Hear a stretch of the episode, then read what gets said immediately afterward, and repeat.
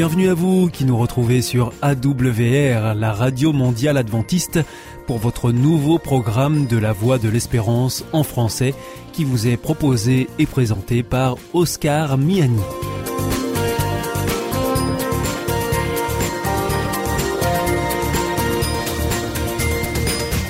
C'est donc parti pour les 30 prochaines minutes ensemble. Merci de votre fidélité à la voix de l'espérance. Vous êtes toujours plus nombreux à nous écouter sur les ondes aussi par Internet ou encore grâce à votre téléphone. Euh, d'ailleurs, je vous rappelle tout de suite les numéros qui ne sont absolument pas surtaxés. Alors si vous voulez nous écouter avec votre téléphone depuis la France, eh bien vous composez le 01 80 14 44 77. Si vous êtes en dehors de France, vous ajoutez le 00 33, puis vous faites le 1 80 14 44 77. Et puis si vous voulez nous écouter depuis les États-Unis, eh bien vous composez le 1 712 432 9978. Aujourd'hui, nous vous proposons dans notre programme votre rendez-vous santé avec le docteur Jean Lincey. Ensuite, nous retrouverons la chronique Un air de famille. Et pour finir, un temps de réflexion avec Pierre Péchou pour Vers d'autres cieux. Mais tout de suite, pour commencer, voici Sentez-vous bien.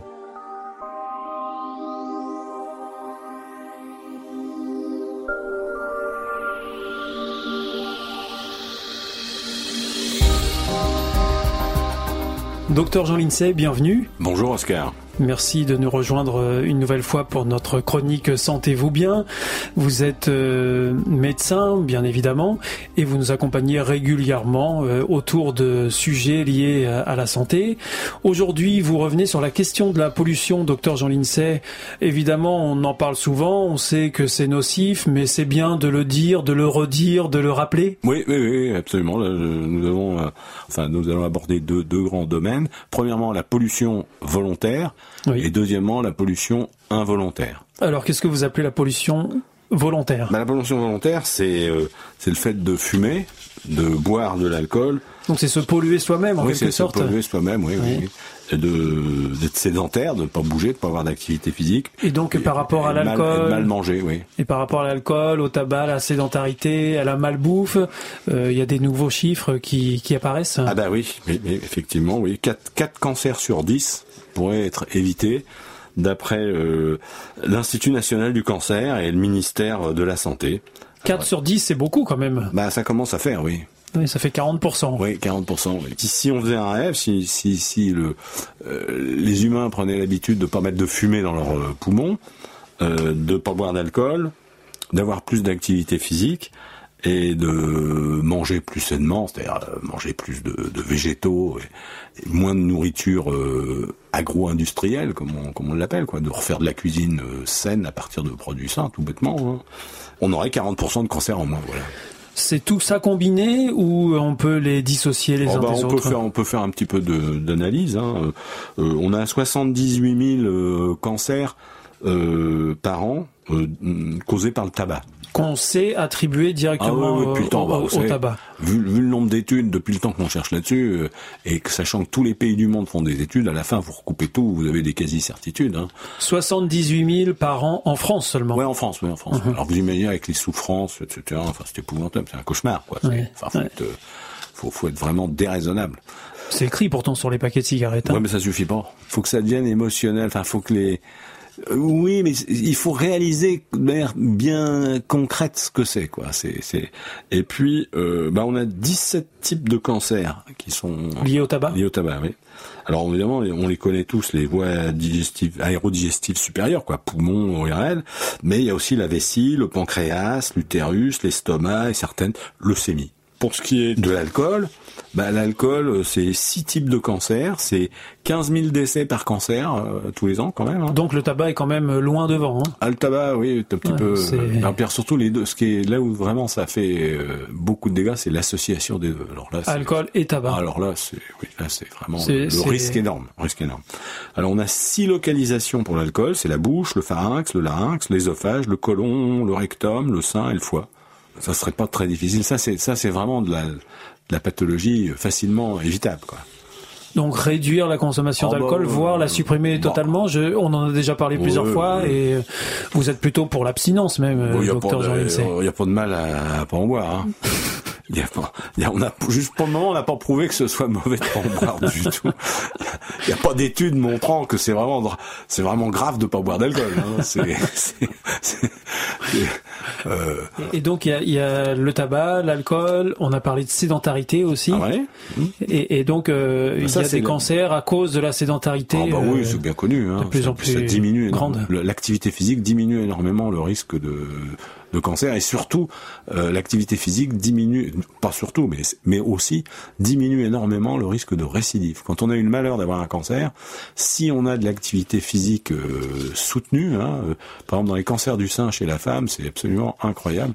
Si la femme qui a eu un cancer du sein se met à avoir de l'activité physique, mais il faut que ce soit assez intensif. Il faut que ce soit suivi régulier. soit euh, intensif, faut, faut, faut, faut, transpirer. Les préconisations, c'est d'ailleurs trois heures par semaine. Ouais, je crois que c'est ça. Trois hein. heures, trois heures et demie par semaine. Une demi-heure intensif, vraiment. euh, Vous voyez, euh, faut, faut, faut avoir, faut, faut transpirer quoi. Faut transpirer assez intensif. D'accord. Ça, ça, ça divise par euh, par deux le, le, le risque de, De récidive. de récidive, quoi. C'est énorme.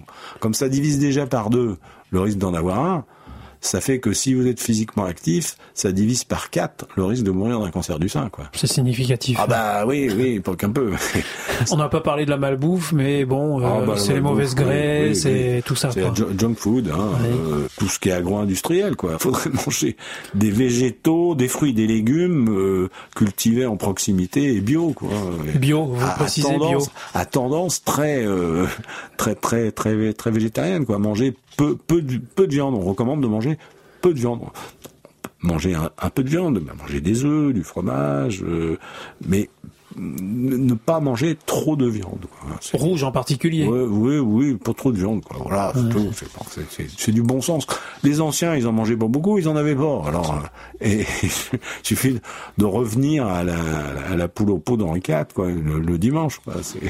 Une fois par semaine, ça vous semble bien? Une fois par semaine, si vous mangez euh, une, une viande par semaine, un, un, un- peu d'œuf par-ci par-là, et puis un poisson, euh, bah, euh, vous risquez, et puis surtout des légumineuses, hein, des, des lentilles, des haricots, des pois, qui eux amènent beaucoup de protéines, permettent de, les- on mange de la viande pour pour l'impasse protéique, mais en fait, il y a des tas de, de légumes qui apportent ces, ces protéines.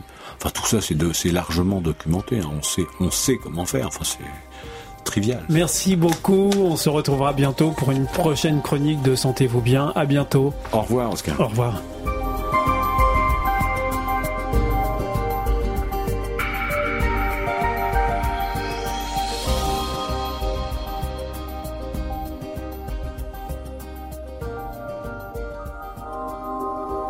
Vous aussi, votre santé vous intéresse? Alors, si vous souhaitez en savoir plus, demandez-nous l'ouvrage Santé et bien-être des éditions Vie et Santé. Nous aurons le grand plaisir de vous en adresser un exemplaire gratuitement sur simple demande de votre part à france.awr.org.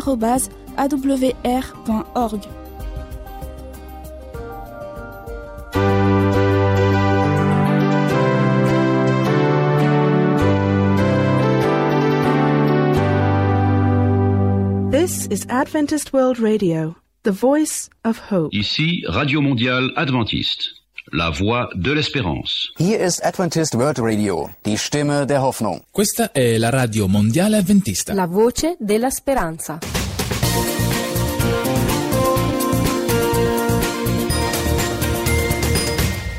Vous êtes toujours à l'écoute de la Radio Mondiale Adventiste et c'est votre émission La Voix de l'Espérance qui vous est présentée par Oscar Miani et toute l'équipe pour vous accompagner jour après jour. Juste avant, c'était Sentez-vous bien que vous retrouverez dès demain avec le docteur Jean-Sian Breuil. Si vous souhaitez avoir notre grille des programmes, ou bien si vous voulez vous adresser à nos invités, eh bien il vous suffit de nous adresser un mail à ou alors par courrier à IEBC, La Voie de l'Espérance, boîte postale 100 77 193 d'Amarie-Lélis, CEDEX. C'est maintenant l'heure de poursuivre avec votre chronique Un air de famille et nous terminerons avec Pierre Péchou pour sa chronique Vers d'autres cieux. J'ai le plaisir de retrouver Daniel Jachet à ce micro. Daniel Jachet, bienvenue. Bonjour. Je rappelle que vous êtes auteur de l'ouvrage Le paradoxe de la précocité intellectuelle et que bien sûr nous parlons des enfants quand nous parlons de ce sujet. Et euh, ce qui nous intéresse, c'est particulièrement euh, la précocité dans le cadre scolaire. Je rappelle que vous avez été vous-même enseignant et chef d'établissement. Donc, dans le cadre de la précocité intellectuelle, eh bien, on peut penser que c'est essentiellement un avantage, alors que ce n'est pas forcément le cas au quotidien euh, à l'école. Alors, on parlait la dernière fois des, des tests qui sont décidés à partir de l'observation de, de, de signaux qui, doivent mettre en alerte et qui doivent laisser penser qu'il y a peut-être un phénomène de haut potentiel. il y a évidemment des troubles, des troubles qui apparaissent dans la, vie de tous les jours du jeune enfant, ou encore plus en évidence euh, dans, sa scolarité, et, donc euh, qui peuvent se développer et s'aggraver si on n'en tient pas compte et si on met pas en place une euh, scolarité plus spécifique. Le, le trouble le plus anodin euh, et partagé par beaucoup d'autres, ça, ça, peut être l'ennui qui, peut, simplement venir d'une d'un enseignant qui n'est pas très dynamique. Mais euh, si cet ennui se transforme en phobie scolaire, en envie de ne plus aller euh, en classe euh, pour justement ne pas y perdre son temps, ça peut s'aggraver, ça peut se transformer en, en, déprime, en dépression. Ça peut et alors cette cette réaction dans dans deux cas extrêmes peut aller soit d'un côté vers une révolte contre l'institution scolaire et, et entraîner des actes de vandalisme contre l'école, ou à l'inverse un repli sur soi, et puis une une entrée lente dans un phénomène euh, suicidaire ou d'autodestruction, qui sont graves dans les deux cas, mais qui sont exceptionnels. Donc, en fait, euh, d'où toute l'importance de pouvoir détecter rapidement un enfant précoce. Alors voilà, je pense que à l'école maternelle, c'est peut-être un peu tôt. À l'école primaire, c'est la, la période où il faut être assez attentif et en, en, déduire des dispositions à mettre en œuvre pour l'entrée au collège en, sixième, avec une, une information réciproque du corps enseignant et de, de la famille. Et euh, finalement, euh, ce qui peut apparaître comme euh, un réel avantage au départ euh, peut se révéler comme un véritable handicap pour ces enfants. Alors ceux qui travaillent sur les, grands groupes et, et les statistiques euh, disent qu'il y a à peu près euh, entre la moitié et deux tiers d'enfants à haut potentiel qui arrivent d'une manière ou d'une autre à tirer profit de leur capacité pour euh, pour avoir une scolarité au minimum normale et si possible euh, réussie. Et puis il y a un tiers pour qui ça peut vraiment mal tourner. Et d'ailleurs, euh, je me souviens d'une chronique précédente où euh, vous précisiez que le ministère de l'Éducation avait reconnu, euh, avait pris en compte en tout cas la question de la précocité euh, intellectuelle à l'école, euh, essentiellement sous l'angle de du handicap. Absolument. Euh, la, la, prise en, en, de conscience du ministère, euh, qui remonte maintenant à 10 ou 15 ans, euh, est évidemment basée sur la prévention du handicap, car effectivement, un, un, enfant à haut potentiel non reconnu et incompris peut évidemment supporter un handicap assez lourd dans sa scolarité. Et alors, est-ce que aujourd'hui les établissements scolaires arrivent à aider ces enfants? On a des exemples d'équipes très performantes qui ont bien compris la situation et qui ont mis en œuvre des dispositions tout à fait simples à, utiliser, mais encore faut-il être informé. Et à ce moment-là, ça, ça, réussit très bien. Euh, évidemment, il reste encore un long chemin avant que tout le système éducatif soit euh, dans ce cas. Et eh bien, en tout cas, on souhaite que les choses puissent continuer à avancer dans le bon sens pour tout le monde. Daniel Vergier, merci.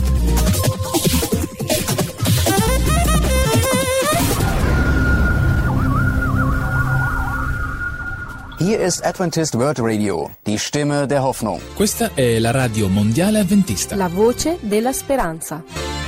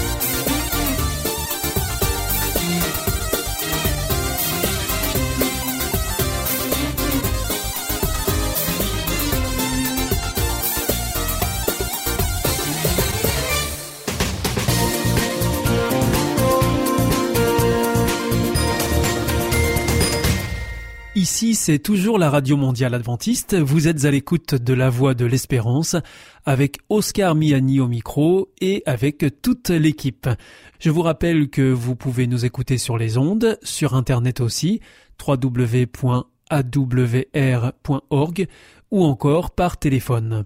À présent, c'est Pierre Péchou qui nous rejoint dans le studio pour nous proposer une nouvelle réflexion dans sa chronique Vers d'autres cieux.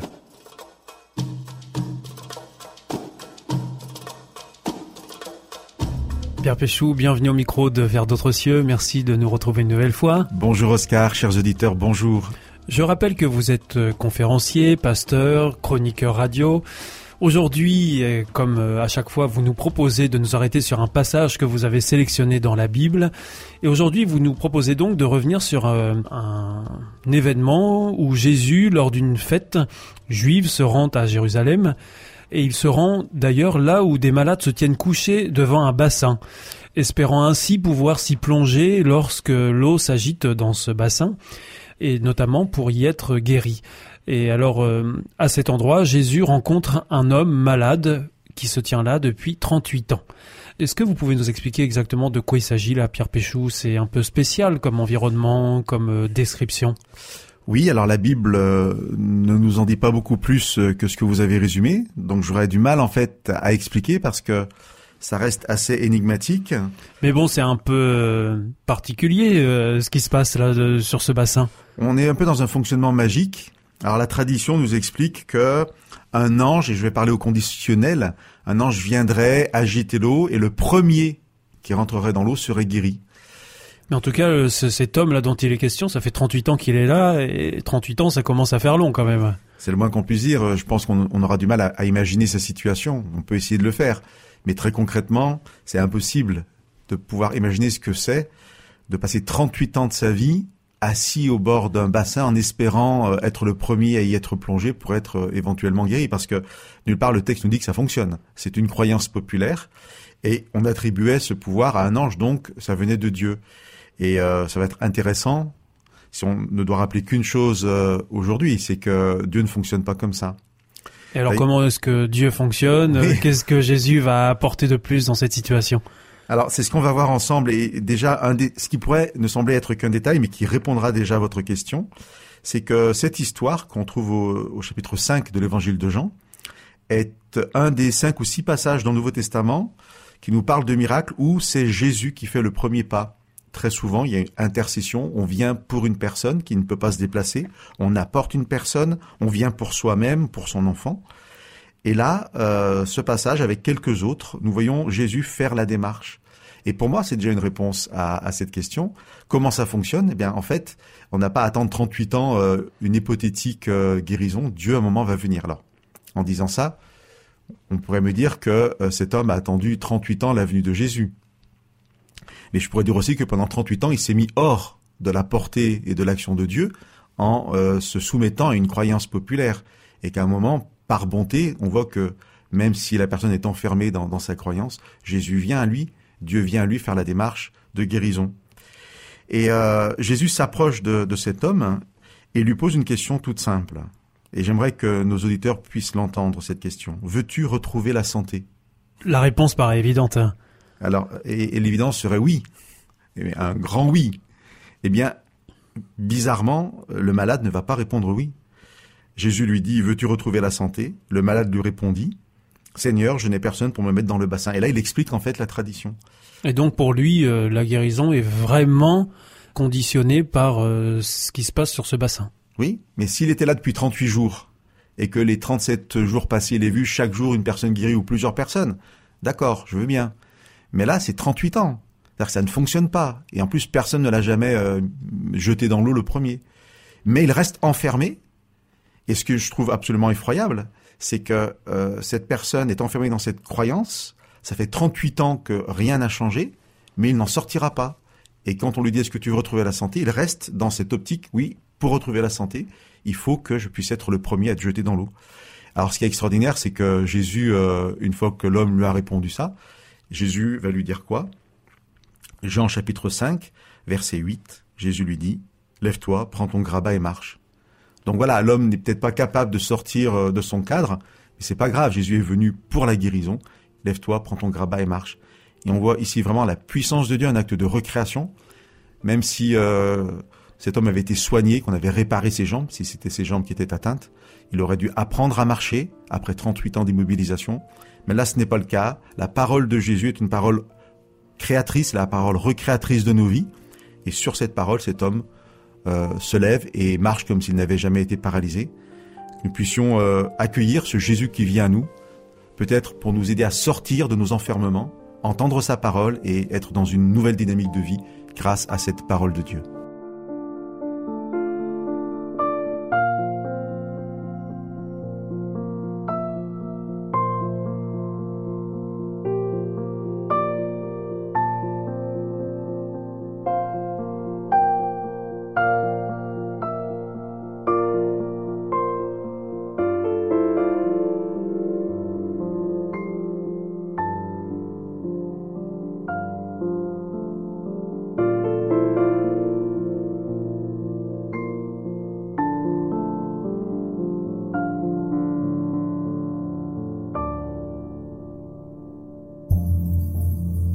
De l'amour. Est-ce un nouveau film? Non, c'est le nouveau cours de l'IEBC. IEBC.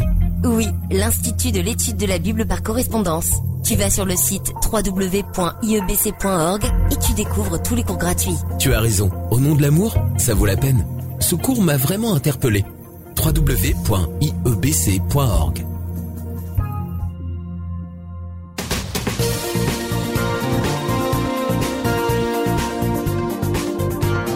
Notre émission est maintenant terminée. Vous étiez à l'écoute de la Radio Mondiale Adventiste et c'était La Voix de l'Espérance. Je vous donne rendez-vous dès demain. Je vous souhaite une très bonne continuation à tous. Que Dieu vous bénisse. À demain.